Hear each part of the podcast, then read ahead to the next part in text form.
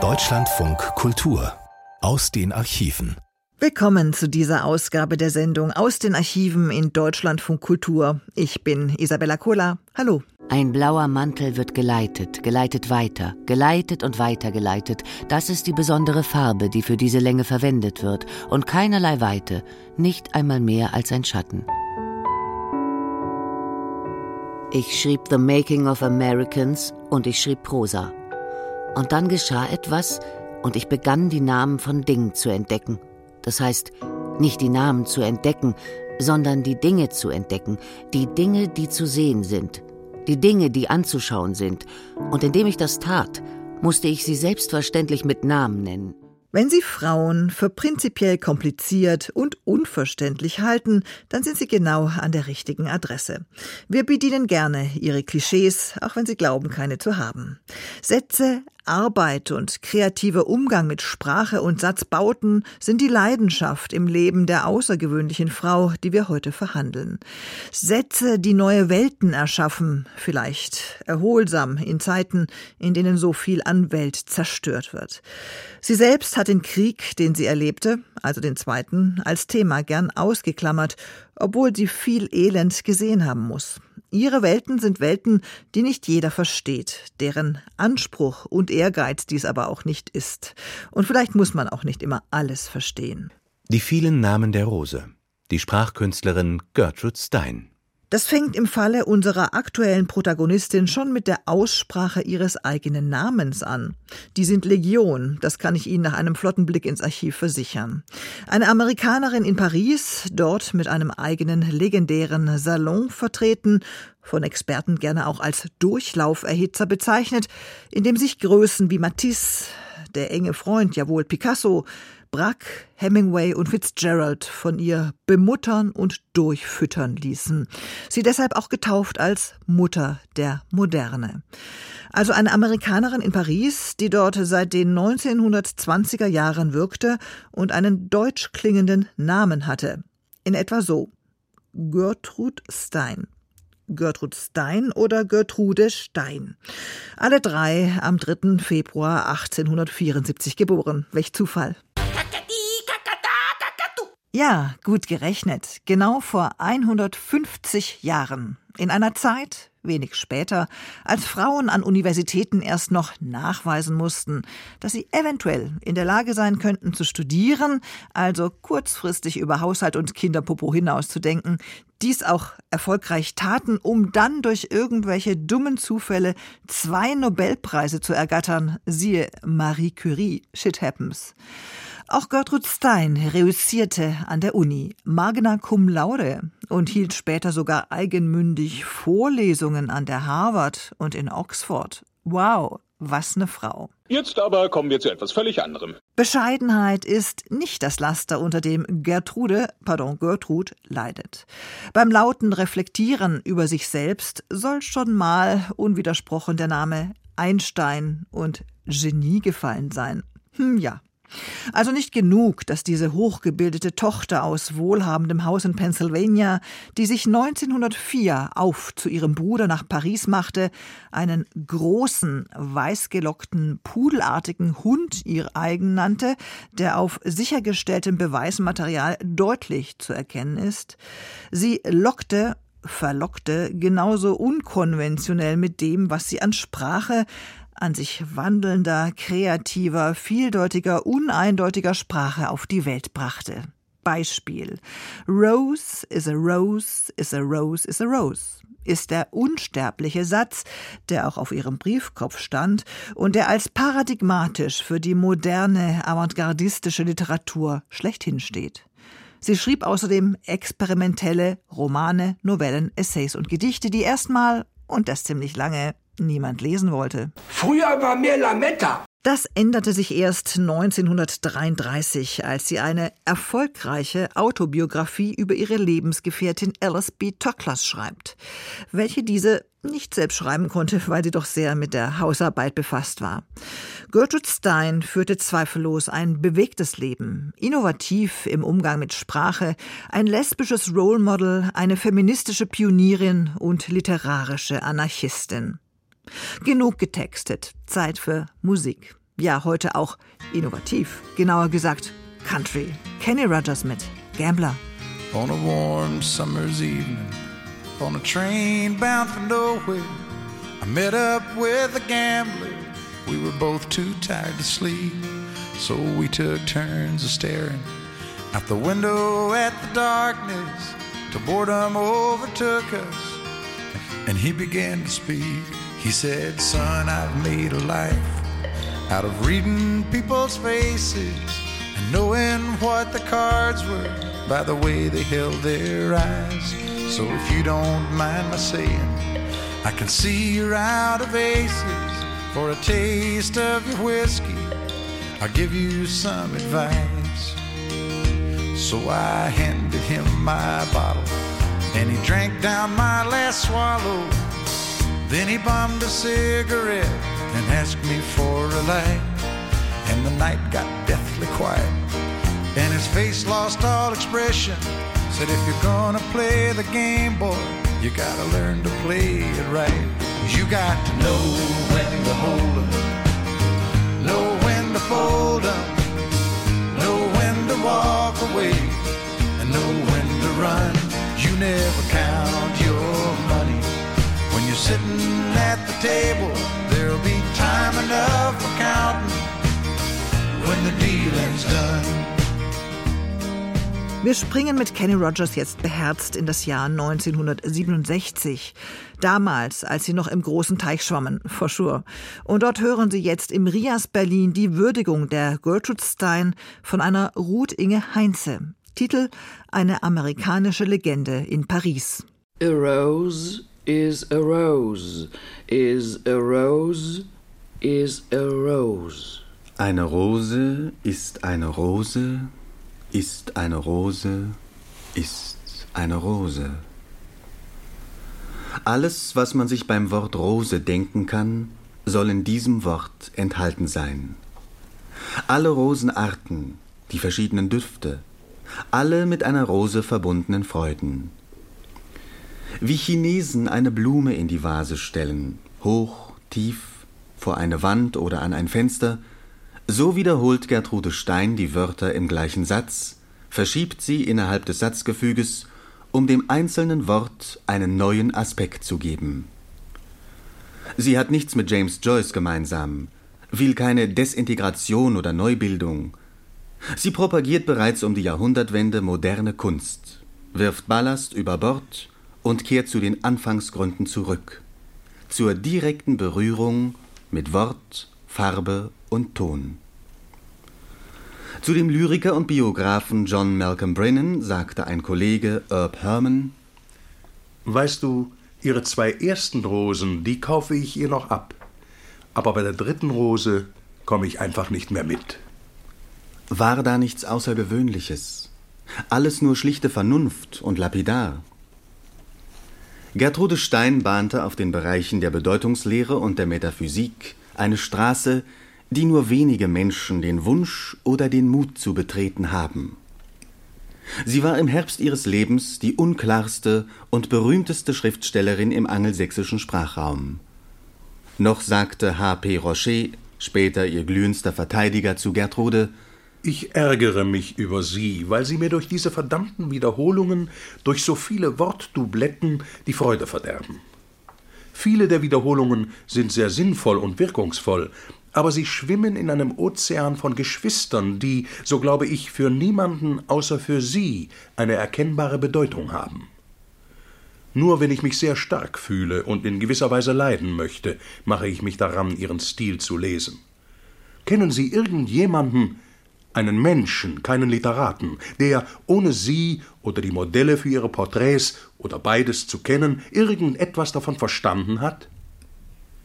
Auf die Dauer läuft ein Dichter das Risiko, die Artistik, die er vielleicht beherrscht, zu verleugnen, wenn er sie nur auf einen Aspekt seiner Ausdrucksmöglichkeiten anwendet, so als ob Rembrandt sich auf Tapetenentwürfe oder Shakespeare auf die Grundregeln der englischen Sprache beschränkt hätte.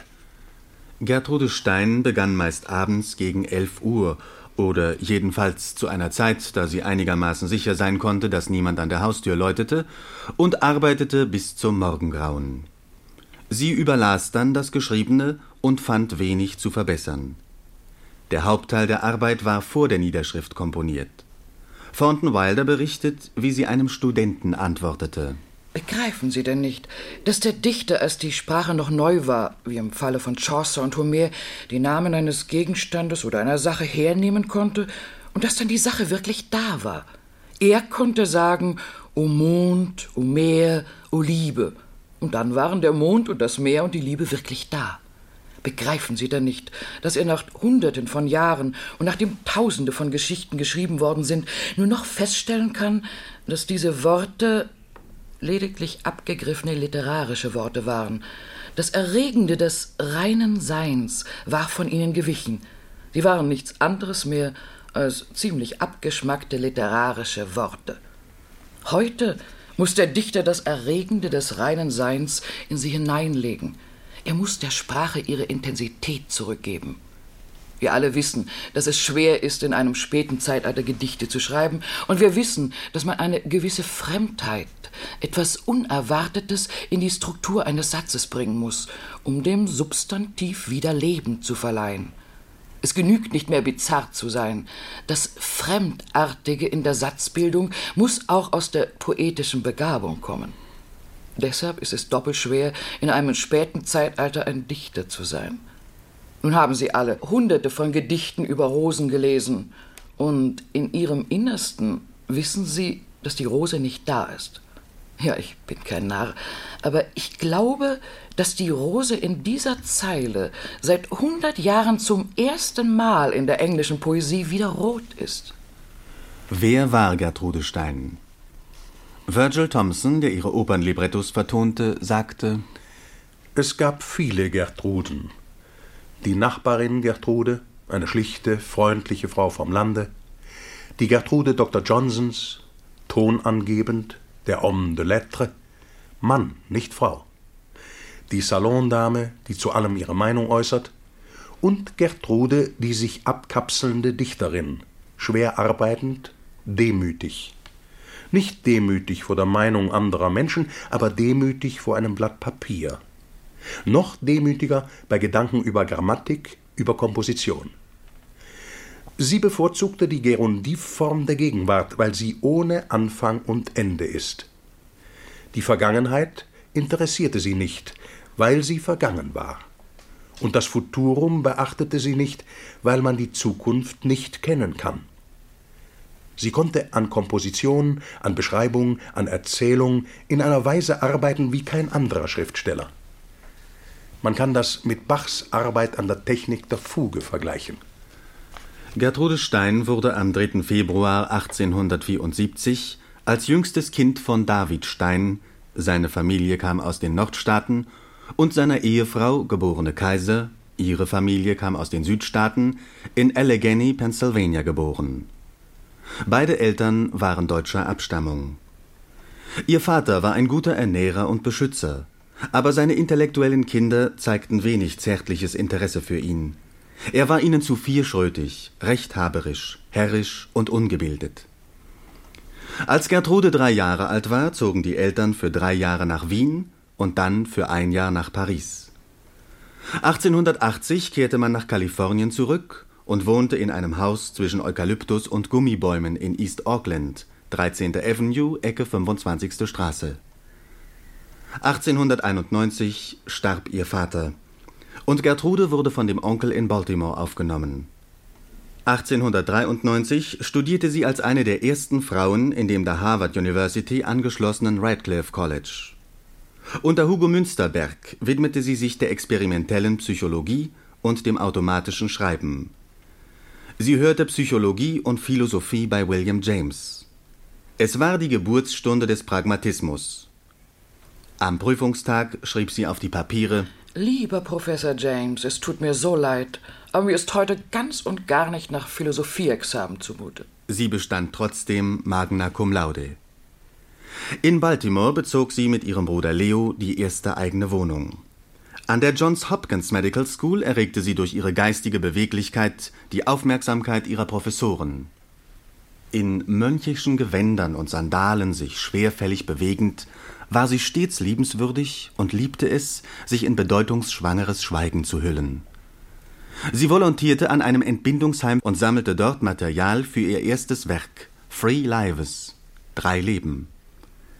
1903 fiel sie in Psychiatrie durch. Ich kann das Abnorme nicht leiden. Es ist so durchsichtig. Das Normale ist so viel simpler kompliziert und deshalb auch interessant.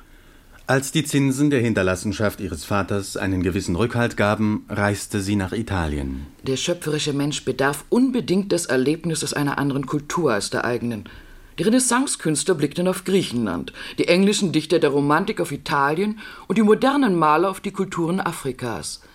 Der schöpferische Vorgang wird durch die Distanz beschleunigt und bereichert. Der Künstler, wenn er von seinen ersten Quellen abgeschnitten wird, arbeitet seine Eigenart viel rascher heraus und kann seine eigenen Stilmittel viel rascher entwickeln. 1903 mietete Gertrude mit ihrem Bruder Leo ein Atelier in Paris. Paris entspricht dem Ort, wo man Kunst und Literatur des 20. Jahrhunderts schaffen kann. Gertrude Stein verkörperte in Paris den suchenden amerikanischen Geist. Sie erlebte und förderte den Aufstieg der Kubisten, Dadaisten, Surrealisten und der russischen Schule und wurde der Papst und Pharao der bilderkaufenden Welt. Der Kunsthändler Vollard bot ihnen ein Porträt Cézannes für 150 Francs an. Ihr Bruder Michael und seine Frau Sarah Stein waren seit 1902 in Paris. Auch sie entdeckten und förderten unbekannte Maler wie Matisse. Michael beauftragte Le Corbusier mit dem Bau der Villa Les Terrasses in Garches. Picasso lebte schon seit Jahren in Paris. Seine Vitalität entsprach der Gertrudens. Gertrude, explique-moi ça. Gertrude erklärte es ihm. Schlechte Maler malen alle Blätter eines Baumes mit dem Resultat, dass man weder den Baum noch die Blätter sehe. Picasso male ein Blatt an einem Baum und man sähe das Leben des Baumes. Sie hielt den Kubismus für eine rein spanische Idee. Amerikaner können Spanier verstehen. Beide gehören den einzigen abendländischen Nationen an, die zur Abstraktion gelangen können. Picasso malte 1906 ihr Porträt. Es hängt jetzt im Metropolitan Museum, New York. Gertrude schrieb The Making of Americans das Werden der Amerikaner. Die Geschichte von der Entwicklung einer Familie. Zuerst ihrer eigenen, dann von der Entwicklung jeglicher menschlichen Kreatur. In den Jahren 1910 bis 1912 entstanden die Tender Buttons, zarte Knöpfe. Das Buch spricht von der Einmaligkeit der Dinge, wie es abstrakte Maler tun. Blank geriebenen Knöpfen gleich reihte Gertrude Stein Wörter aneinander und wechselte sie wieder aus. Die Sprache sollte nur durch Rhythmus und Wiederholungen Eindrücke vermitteln. Gertrude Steins tiefstes Interesse galt nicht dem Objekt, sondern dem Menschen, für den sie fast mathematische Formeln zu finden suchte. Sie kaufte sich im Rhonetal, drei Kilometer von Belley entfernt, in Billignan ein Haus, in dem sie die größte Zeit des Jahres verbrachte. Im Ersten Weltkrieg arbeitete sie für den American Fund for French Wounded. Sie kaufte sich einen Ford und versorgte Verwundete mit Medikamenten und Lebensmitteln. Nach dem Ersten Weltkrieg prägte sie das Wort von der verlorenen Generation. Sie sagte es Hemingway, den sie beriet und ermutigte. Die Nachkriegsepoche weist Umwälzungen auf, die stärker als Klasse oder Milieu sind. Nach dem Kriege suchen allerorts Menschen nach einem Wort, das ihre Ansicht ausdrückt, dass die Jugend eine andere Anschauung habe. Jahrelang konnte dieses Wort nicht gefunden werden. Doch bald hatten die apostrophierten jungen Männer ihre Erfahrungen gemacht und sich die Haltung angeeignet, aufgrund deren sie eine literarische Generation genannt werden konnten. 1934 besuchte Gertrude Stein nach 30-jähriger Abwesenheit die Vereinigten Staaten. Sie hatte gefürchtet, dort keine Wurzeln mehr zu haben. Ich bin eine Amerikanerin und ich habe mein halbes Leben in Paris gelebt. Nicht die Hälfte, die mich machte, sondern die Hälfte, in der ich machte, was ich machte. Ich ging wieder nach Kalifornien. Ich sah es und spürte es, Und es hatte etwas Zärtliches, aber auch etwas Schreckliches. Wurzeln sind klein und trocken, wenn man sie in der Hand hat und sie frei vor einem liegen. Man hat sie an einer Pflanze gesehen, und manchmal scheinen sie die Pflanze, wenn diese lebenskräftig ist, zu verleugnen. Unsere Wurzeln können irgendwo sein. Wir können dort überleben, weil wir unsere Wurzeln mit uns nehmen. Ich habe das immer geahnt, und nun weiß ich es wirklich. Ich weiß es, weil man dorthin zurückgehen kann, wo sie sind, und sie einem weniger wirklich scheinen können, als sie 3000, 6000 Meilen weit entfernt waren. Machen Sie sich keine Sorgen wegen Ihrer Wurzeln, solange Sie sich noch Sorgen über sie machen. Das Wesentliche ist, dass man das Gefühl hat, dass sie da sind, dass sie irgendwo sind. Sie werden für sich selber sorgen, und sie werden auch für Sie sorgen, auch wenn Sie nie begreifen werden, wie das geschah. Wenn man nur daran denkt, zu ihnen zurückzukehren, so ist das ein Eingeständnis, dass die Pflanze stirbt. In den USA flog Gertrude Stein zum ersten Mal. Bewegung wird das vorherrschende Gefühl des 20. Jahrhunderts sein. Das Flugzeug überfliegt Grenzen. Es kennt kein Semikolon, keinen Gedankenstrich und kein Komma. Als ich hinunterblickte, sah ich all die Linien des Kubismus, wie sie schon zu einer Zeit gemacht wurden, da noch kein Maler je in einem Flugzeug aufgestiegen war. Ich sah dort auf der Erde die sich ineinander schlingenden Linien Picassos kommen und gehen, sich entfalten und sich selbst zerstören. Ich sah die einfachen Lösungen von Braque. Ich sah die umherschweifenden Linien von Masson. Ja, ich sah und wieder wusste ich, dass der schöpferische Mensch zeitgenössisch ist. Er versteht, was zeitgenössisch ist, wenn die Zeitgenossen es noch nicht wissen. Das 20. Jahrhundert sieht die Erde, wie sie noch nie gesehen wurde. Die Erde hat eine Großartigkeit, die sie noch nie gehabt hat. Und wie alles im 20. Jahrhundert sich selbst zerstört und nichts sich fortsetzt, so hat das 20. Jahrhundert eine eigene Großartigkeit. Die amerikanische Presse empfing die hohe Priesterin vom linken Ufer der Seine mit offenen Armen. Gertie, Gertie, Stein, Stein, ist kommen, kommen, heim, heim. So lauteten die Schlagzeilen. Miss Roosevelt empfing Gertrude Stein im Weißen Haus. Am Times Square in New York strahlte ihr Name in Leuchtschrift. Gertrude diskutierte mit Robert Maynard Hutchins und Mortimer Adler über Erziehungstheorien. Sie sprach mit Charlie Chaplin über dramatische Probleme. Sie saß neben George Gershwin und er spielte ihr seine neue Oper Porgy and Bess vor. Sie improvisierte gerne am Klavier. Lawlin meinte, ihre Improvisationen seien ein Mischmasch aus Bach und Boogie-Woogie. Gertrude nannte sie Sonatinen. Virgil Thompson hielt sie für keine Klavierspielerin, doch er schrieb eine Klaviersonate Nummer 3 für weiße Tasten für Gertrude Stein auf dem Piano forte zu improvisieren. Gertrude konnte kaum Noten lesen. Ich improvisiere gern. Ich mag die schwarzen Tasten nicht und ich schlage nicht gern mit derselben Hand gleichzeitig Töne an, weil ich Akkorde nicht mag. Ihr Spiel war stets Vergnügen, zumindest für sie selbst, weil sie keinerlei musikalische Befangenheit kannte. Von diesen Darbietungen, denen ihre hilflosen Gäste nie entgehen konnten, erhob sie sich stets erfrischt und strahlend. In New York wohnte sie der Uraufführung ihrer von Virgil Thompson vertonten Oper Vier Heilige bei. New Yorker Kritiker nannten die Vier Heiligen das bedeutendste dramatische Ereignis der Saison, aber auch einen Riesenblödsinn und billigen Tingeltangelhumor. Kenneth Burke schrieb in der Zeitschrift Nation Ich hätte über die Fabel von Steins Glück sehr gern einfach und klar berichtet, aber ich muss gestehen, dass es mir unmöglich ist. Die Worte zeugen von einer privaten Verspieltheit, und das erschwert das Verständnis noch mehr, als wären sie in Narkose geschrieben.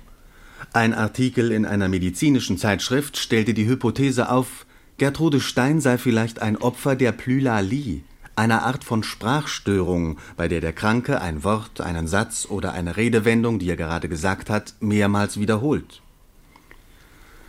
Der Musikkritiker Lawrence Gilman meinte, eine philologische Doktorarbeit oder eine Weinkarte hätten ein ebenso gutes Libretto abgegeben. Und in The Conning Tower schrieb der populäre Kolumnist Franklin P. Adams Für mich ist das Kohl. Gertrude Stein saß in einem Streifenwagen der Mordkommission und fuhr durch Chicagos Southside. William Saroyan hoffte auf ein Interview, entgegen den Warnungen der Kritiker. Der Verleger Bennett Cerf von Random House erklärte, er werde jedes Jahr ein Werk von ihr veröffentlichen. Sinclair Lewis fand, sie veranstalte einen großen Zirkus. Bernard Fay unterstrich ihre ungeheure Bedeutung für das geistige Leben Amerikas seit Walt Whitman. Shalbert Anderson lud sie in das Haus seines Schwagers in Fall River, Minnesota, und schrieb danach an seine Schwiegertochter Ich habe es immer für durchaus möglich gehalten, dass man sich angewöhnen könne, Worte mit der Hand oder mit dem Arm so automatisch niederzuschreiben, dass etwas in unserem Inneren frei wird. Das kann man gewiss nicht automatisches Schreiben nennen, und doch glaube ich, dass alles Schöne und Klare alles Volltönende und Strahlende in meinen Schriften von einer Art zweitem Ich geschrieben wurde, das in solchen Augenblicken von mir Besitz ergriff. Man sagt, Miss Stein wisse nicht, was sie schreibe, ich weiß es auch nicht. Aber während sie jegliches zweite Selbst abstreitet, schreibe ich alles dem zweiten Selbst zu. Ich glaube, das bringt mich zu dem, was die Stein für mich getan hat. Das Geschwätz über sie amüsiert mich, es geht am Wesentlichen vorbei.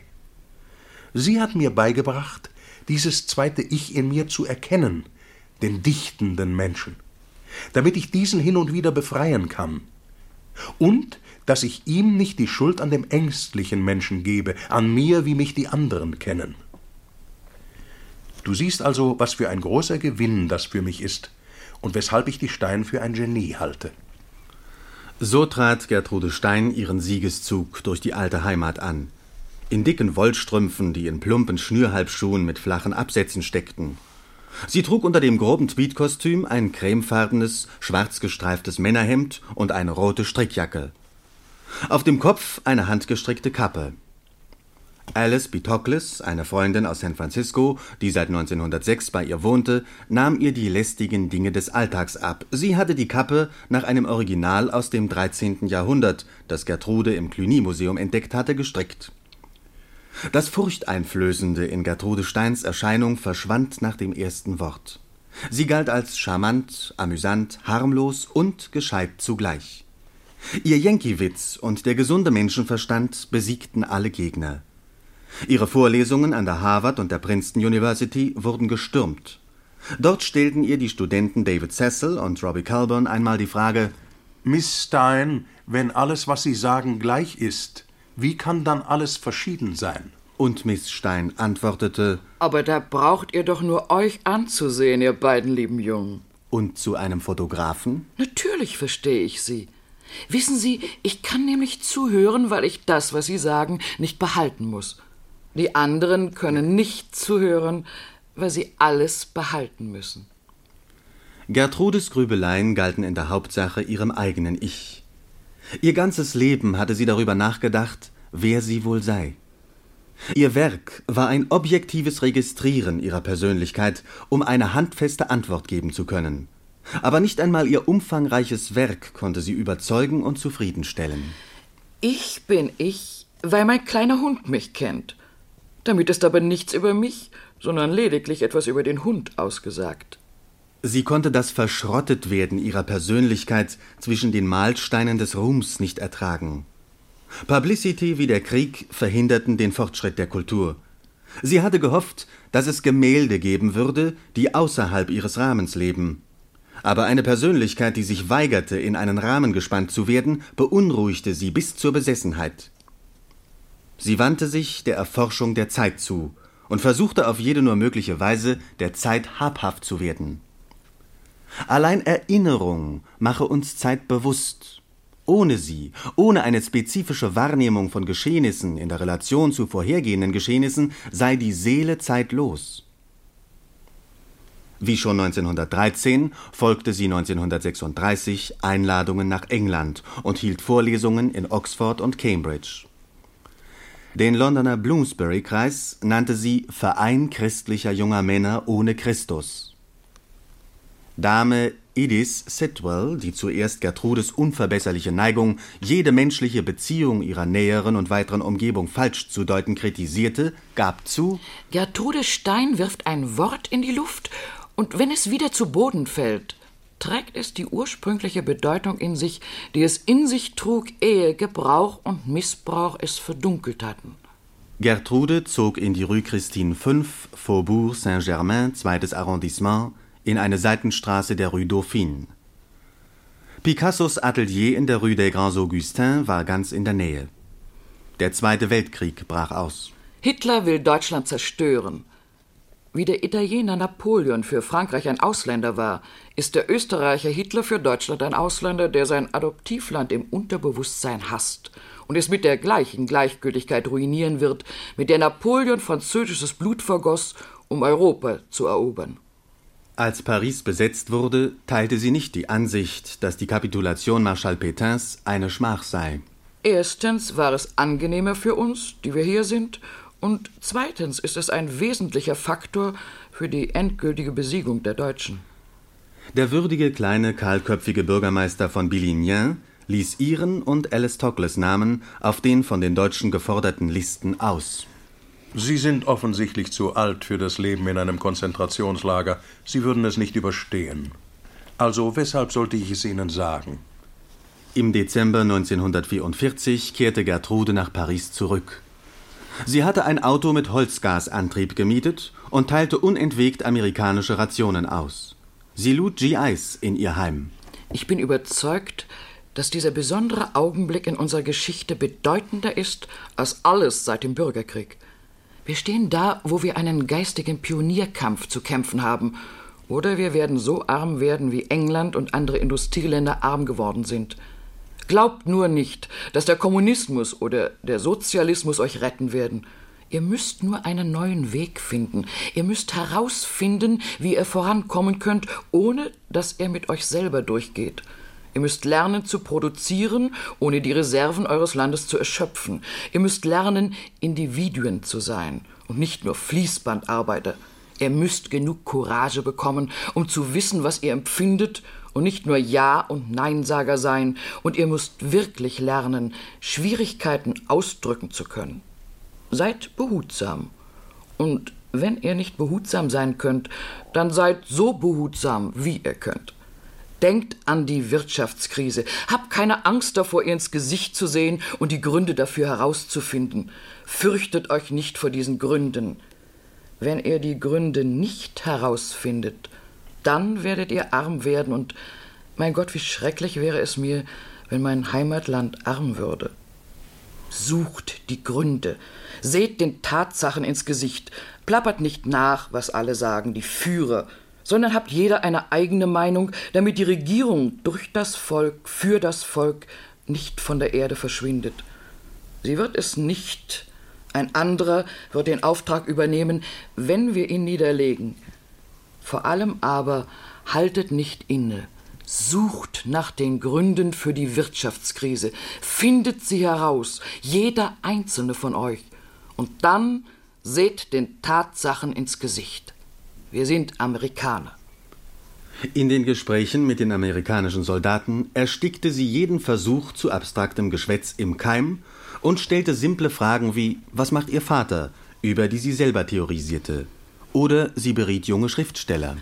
Entweder stellt der Satz sich von selbst ein, oder er braucht gar nicht geschrieben zu werden. Ich habe nie begriffen, wie Menschen an einem Manuskript arbeiten können, es viele Male schreiben und umschreiben können, denn für mich sind die Worte immer da, wenn ich etwas zu sagen habe. Und es sind genau die richtigen Worte, die Worte, die verwendet werden sollten. Nach der Kapitulation Deutschlands besuchte sie auch Stützpunkte im besetzten Deutschland. Heidelberg, Köln, Koblenz, Salzburg, den Berghof des Führers. Auf einer Vortragsreise nach Belgien spürte sie im Dezember 1945 zum ersten Mal Schmerzen. Acht Monate später, zu spät, wurde Krebs festgestellt. Am 19. Juli 1946 kam sie in das amerikanische Krankenhaus Neuilly-sur-Seine. Am 23. Juli machte sie den Baltimore Rechtsanwalt Edgar Allan Poe zu ihrem Testamentsvollstrecker. Am 27. Juli 1946 schloss sie für immer die Augen und wurde auf dem Friedhof Père Lachaise beigesetzt. Die Yale University sichtet ihr umfangreiches literarisches Vermächtnis das vom Kinderbuch über den Kriminalroman, das literarische Porträt und den philosophischen Essay, die Novelle und die Oper einschließt. Yale gibt jedes Jahr einen neuen Band heraus. Gertrude Steins letzte Worte waren What's the answer? Was ist die Antwort? Und als die Umstehenden stumm blieben, lachte sie Then what is the question? Was ist dann die Frage? Im Leitartikel der Nation stand Gertrude Stein ist nicht wirklich tot. Legenden sterben nie. Miss Stein hat aus sich eine amerikanische Legende gemacht, wie selbst Barnum sie nicht dauerhafter hätte schaffen können. Sie saß in Paris wie das Orakel in Delphi. Die ganze Welt, von Picasso bis zu einem Feldwebel der Landetruppen, kam, um ihren Spruch zu hören und ging beglückt mit irgendeinem Orakel wieder von dannen, mit dem man wie mit einem chinesischen Puzzle spielen konnte. Die Welt wird langweiliger sein ohne sie. Ihre Sünden haben niemandem wehgetan. Ihre Sünden haben niemandem wehgetan. Was für ein schöner Satz. Kleiner Spoiler jetzt. Im folgenden Song murkst Olivia Newton-John ihren Lover ab, weil er sie nicht heiraten will. Sie wenden sich aber im Fall von Partnerproblemen bitte an die öffentlich zugänglichen Beratungsstellen und Partnernetzwerke. Stichwort lieber Sorgen als Morden. Danke.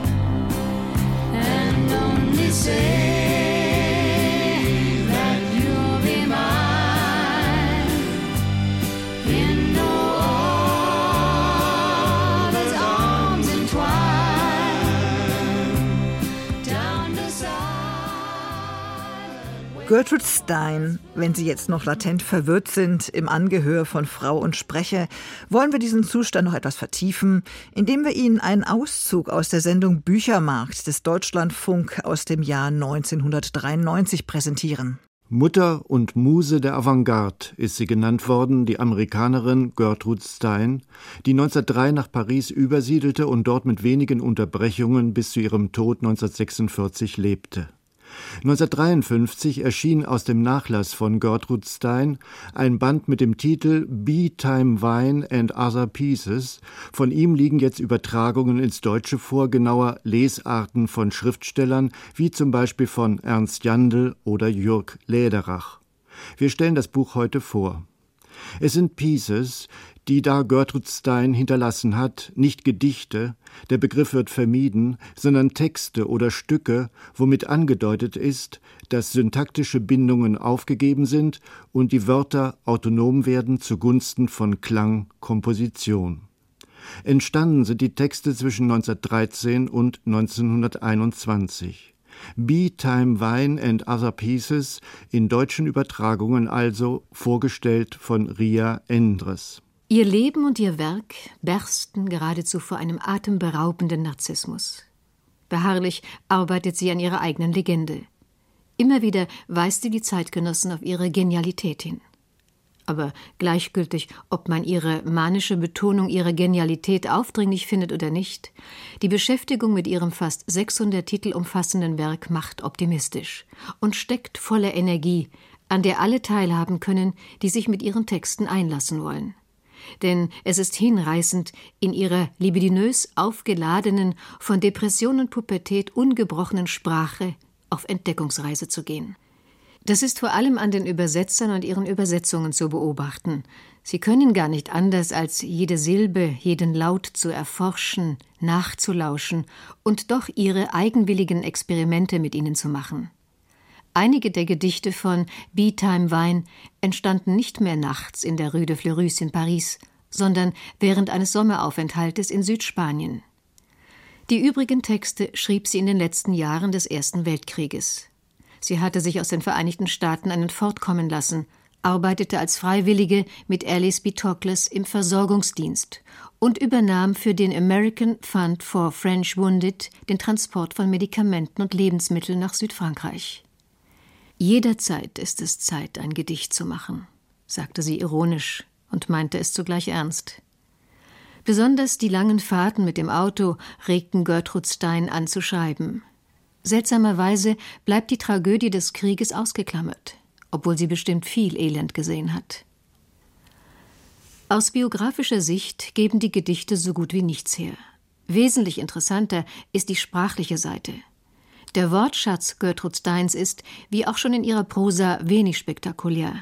Aber der Leser wird sofort in seiner Aufmerksamkeit aufs Innere der Wörter gelenkt. Die Wörter könnte man als musikalisch triebhaft bezeichnen. Die Sprache selbst scheint in Bewegung gekommen zu sein, als sei sie teilweise mit geschlossenen Augen geschrieben worden. Die Autorin spielt mit der Sprache, versetzt sich durch Wiederholungen von Wörtern in eine Art Autosuggestion, die zwischen Wachen und Schlafen angesiedelt ist. Go in green. Go in green. Go in, case. Go in green. Go in green. Go in, in, go in green. Go in green. Go in green. Wenn man einen Blick auf das Spielerische der Sprache wirft, lauscht man wie ein Kind, das den Sinn noch nicht ganz versteht und sich vielleicht deshalb seine eigenen Bezüge zwischen Lauten, Silben und Wiederholungen herstellt. An diesem Punkt fliehen die Bedeutungen, flieht die Alltäglichkeit. Konturen lösen sich auf, etwas Neues ist entstanden. Manchmal ist es entstanden nur in einer winzigen Veränderung der Interpunktion. Die Worte verweisen auf sich selbst. In dem Gedicht Study Nature gibt es aber einen Absatz, der ganz unversehens die Machart des Schreibens bloßlegt. Oh, I want to do. What is later to be refined by turning, of turning around. I will wait. Jörg Lederach übersetzt Ach, ich will tun, was später sein wird, verfeinert durch Drehen des Umdrehens. Ich werde warten. Tatsächlich kann der Leser studieren, was es heißt, wenn die Sätze ihre geradlinige Selbstverständlichkeit verlieren. Immer wieder werden sie umgedreht, ihre Struktur zerfällt, das einzelne Wort tritt in einen merkwürdigen neuen Zusammenhang. Man braucht nicht zu betonen, dass die Übersetzung der Steinschen Texte eine große Herausforderung ist. Gilt das Wort, dass man Gedichte nicht übersetzen kann, so trifft auf die Gedichte der Gertrude Stein zu, dass man sie nicht zu übersetzen braucht aber es macht Spaß, sie zu übersetzen. Der Gedichtband Spinnwebzeit, Beetime Wein stellt nun neben die englischen Originalgedichte werktreue Übersetzungen, freie Nachdichtungen und völlig eigenständige Texte. Es ist sehr reizvoll, sie miteinander zu vergleichen. Natürlich muss sich der Leser manchmal fragen, ob sie die Originaltexte bereichern oder ihre Unverständlichkeit potenzieren. Schon allein der Titel des Bandes Time Wein wird von Oskar Pastior mit Spinnwebzeit von Jörg Lederach mit Biene Zeit Traube, von Barbara Heine mit Ja, sag wahr und von Marcel Bayer mit Bien dein Stein übersetzt.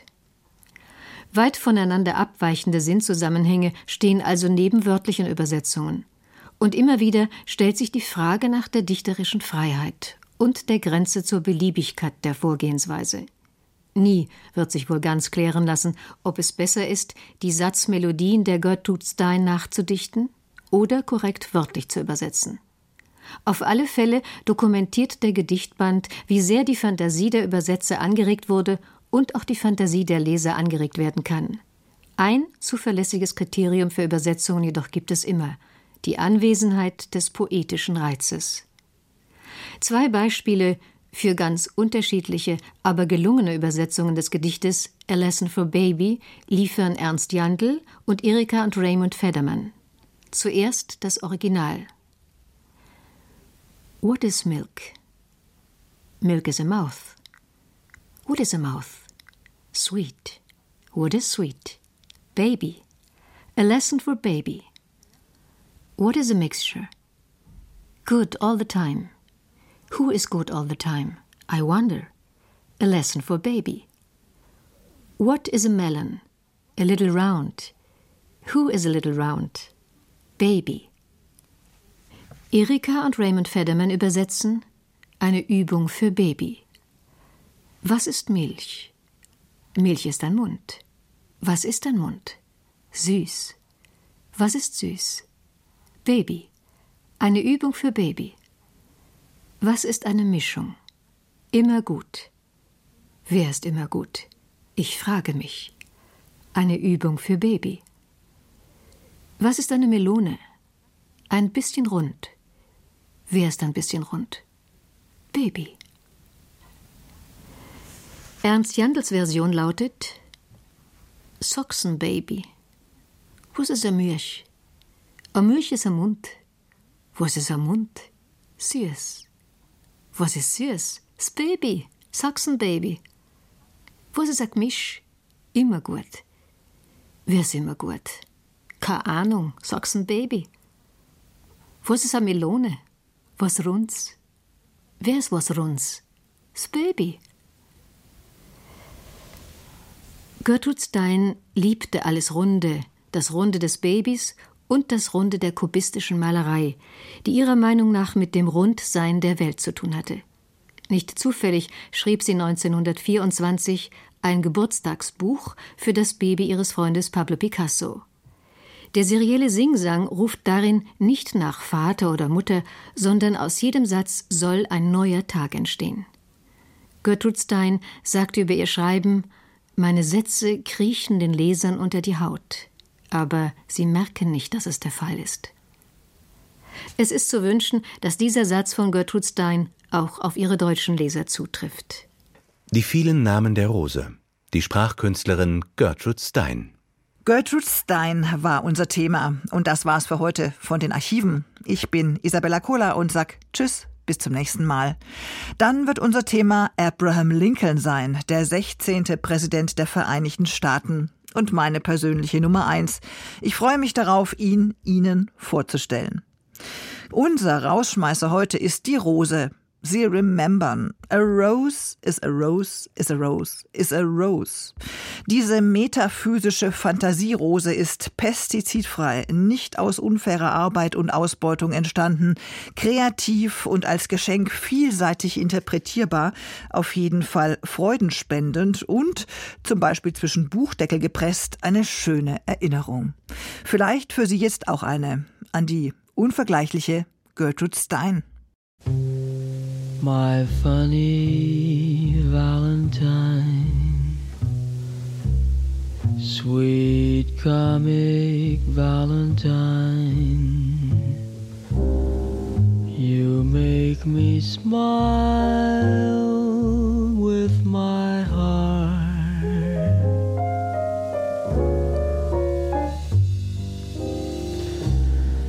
Your looks are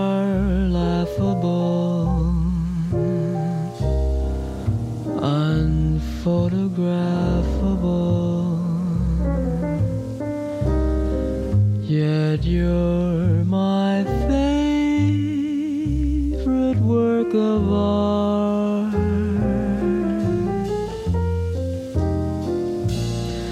Is your figure less than